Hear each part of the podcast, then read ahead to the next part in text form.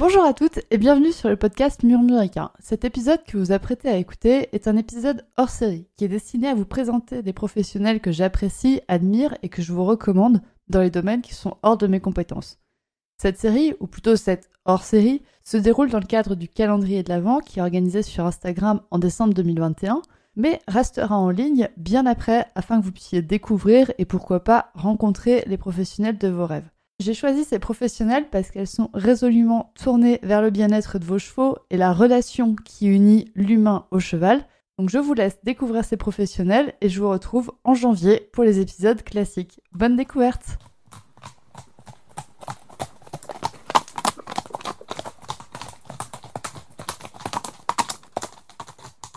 Bonjour à toutes et bienvenue dans cet épisode de podcast. Je reçois aujourd'hui Émilie qui est comportementaliste équin bonjour Émilie, est-ce que tu pourrais te présenter aux auditeurs de ce podcast? Alors, bonjour à tous. Du coup, moi, je m'appelle Émilie, j'ai 29 ans. Je suis comportementaliste équin et aussi masseuse maintenant. J'interviens autant du coup pour le bien-être physique que pour le bien-être mental du cheval. Du coup, mon métier de comportementaliste, c'est un métier qui commence à se faire connaître. Pourtant, pour moi, il est à la base essentiel et il est à la base de tout.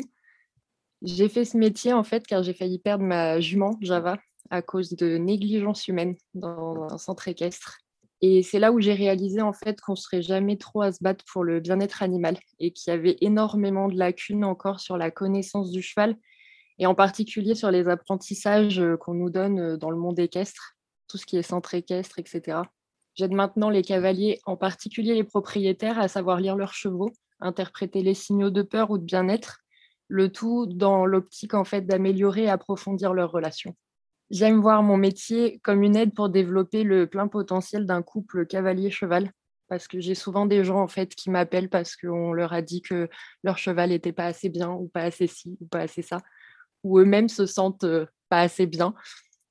Je travaille uniquement à pied en cours particulier, du coup, pour m'adapter au mieux au couple, à leurs envies, à leurs besoins. J'ai pas une seule et unique méthode. Je préfère voir ça comme une boîte à outils où c'est le couple qui va m'indiquer ce qui lui correspond le mieux et ce dont il a le plus besoin.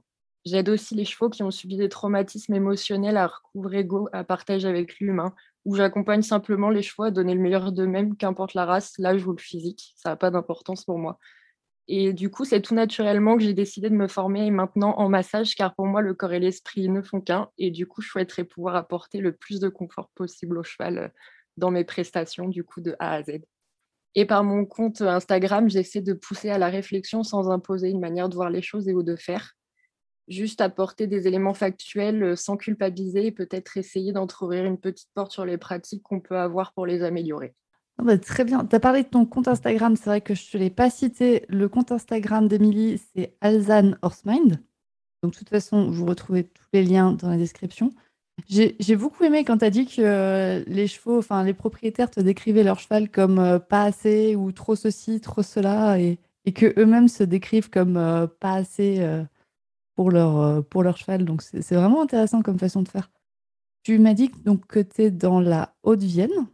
Tu te déplaces chez les gens pour, pour les aider, c'est ça? Oui, en règle générale, c'est ça. En fait, les gens m'appellent et je fais soit des tournées, je me déplace chez eux. Euh, les premiers rendez-vous en général durent plus longtemps puisque du coup, bah, je m'attarde vraiment sur leur histoire et celle de leur cheval pour essayer de vraiment comprendre le couple et leur fonctionnement et ce qu'ils ont envie de faire ensemble et pas seulement, euh, pas seulement ce qu'on leur a dit sur leurs chevaux. Voilà, moi, je veux leur rêve à eux en fait et je veux les aider à atteindre ce rêve-là. Oui, c'est vrai que les gens partent avec des idées préconçues de ce qu'il faut faire avec le cheval. Il faut faire du dressage, il faut faire du CSO, il faut, faut, faut. Et en fait, euh, ils prennent pas le temps de vivre juste la relation. Donc c'est super de les remettre dans euh, cet instant présent et juste de vivre la relation. Quoi. Et du coup, avec le massage, tu vas pouvoir faire ça aussi. Tu vas pouvoir peut-être remettre euh, les chevaux dans leur corps, les, les, aider à mieux comprendre leur corps et à mieux vivre après avec leur humain. Mais totalement, parce qu'en fait, j'ai remarqué que beaucoup de chevaux qui avaient subi des traumatismes, qui étaient toujours très stressés, dans la peur, etc., c'était très compliqué pour eux en fait de prendre conscience de leur corps et de la proprioception et de leur corps dans l'environnement. Et, en plus, c'est des chevaux souvent qui, n'aiment plus le toucher, qui ne sont plus vraiment du tout dans ce rapport-là. Et les gens aussi, du coup, ne le sont plus après. Et le pensage devient un moment qu'on oublie et où on fait ça à l'arrache et où il n'y a plus de contact, il n'y a plus cette espèce d'intimité entre le cavalier et son cheval. Et je trouve que par le massage aussi, ça permet euh, oui, de ramener ce toucher qui, je pense, est hyper important. Je sais pas toi, je pense que dans ton métier, c'est pareil. Mais euh, ce toucher qui est hyper important pour créer cette intimité. Et des fois, ça aide beaucoup, beaucoup les cavaliers aussi de, de pouvoir ne serait-ce que réapprendre à toucher leurs chevaux. Quoi. Ouais, c'est vrai que ça, ça aide énormément et c'est vrai que de recréer ce lien physique, en fait, parce que c'est vrai qu'en tant que comportementaliste, tu vas recréer peut-être plus le lien émotionnel, intellectuel, mental, etc. Mais de recréer le lien physique entre un cheval et son propriétaire, ça peut être magique à faire, en fait. Ah, je suis contente. Ton accompagnement est trop bien, en fait. je trouve ça génial. Ben, merci. Et en fait, c'est vraiment les deux parce que tu vois, tu, tu, tu, mets le côté mental et je suis totalement d'accord parce que du coup, euh, on travaille vraiment le mental, que ce soit sur le propriétaire ou le cheval. Mais ça travaille également le physique parce que souvent, j'ai des cavaliers, par exemple, j'ai une dame, son cheval ben, était devenu agressif. Alors, je mets des très gros guillemets parce que moi, un cheval agressif, pour moi, ça n'existe pas. Euh, lui, chez lui, c'est la peur en fait qui, prédomine et en fait, il est dans le fight, du coup, dans l'attaque, pour parce qu'il a peur. Et cette dame, en fait, euh, du coup, avait développé un comportement physique envers lui de, peur. Et du coup, elle n'arrivait plus à gérer son corps, donc elle avait des spasmes, elle allait soit trop d'énergie, soit pas assez. Et du coup, je pense que ça aide aussi les propriétaires à reprendre euh, le contrôle un peu de leur corps et de leurs émotions, à savoir les gérer, s'adapter au cheval. Et maintenant, elle est hyper autonome dans son travail. Et ça, je suis trop fière de ce genre de résultat. Quoi. Ouais, c'est trop bien quand tu quand arrives à reconnecter toutes les communications enfin, sur, sur tous les plans qui existent. Donc, ouais, c'est vraiment super. Tu, tu, as dit que tu te déplaces aussi. Est-ce que tu as des tournées euh, occasionnelles, enfin prévisionnelles, prévisibles Est-ce que C'est ça le mot? Euh, Régulière, oui, je suis vraiment autour de chez moi, on va pas se mentir. Moi, je suis à Ambazac, donc c'est ça va pas parler à grand monde, je pense. C'est un petit bled euh, dans le Limousin mais du coup, c'est autour euh, de Limoges, si vous situez la plus grosse capitale de notre coin. Mais après, je peux très bien aller en Corrèze et en Creuse. Euh, je peux me déplacer aussi à Paris, en fait. J'ai des clients, euh, des cavaliers que je suis à Paris aussi. D'accord, donc bah, intéressant. Moi, ça me va comme question. Est-ce que tu as d'autres idées de sujets? Donc, on a abordé le massage, on a abordé le lien avec le propriétaire. tu fais pas de trucs en ligne, hein, il me semble. Alors, pas encore. Je ne sais pas si. Pas encore. J'ai trop de choses à faire, je pense.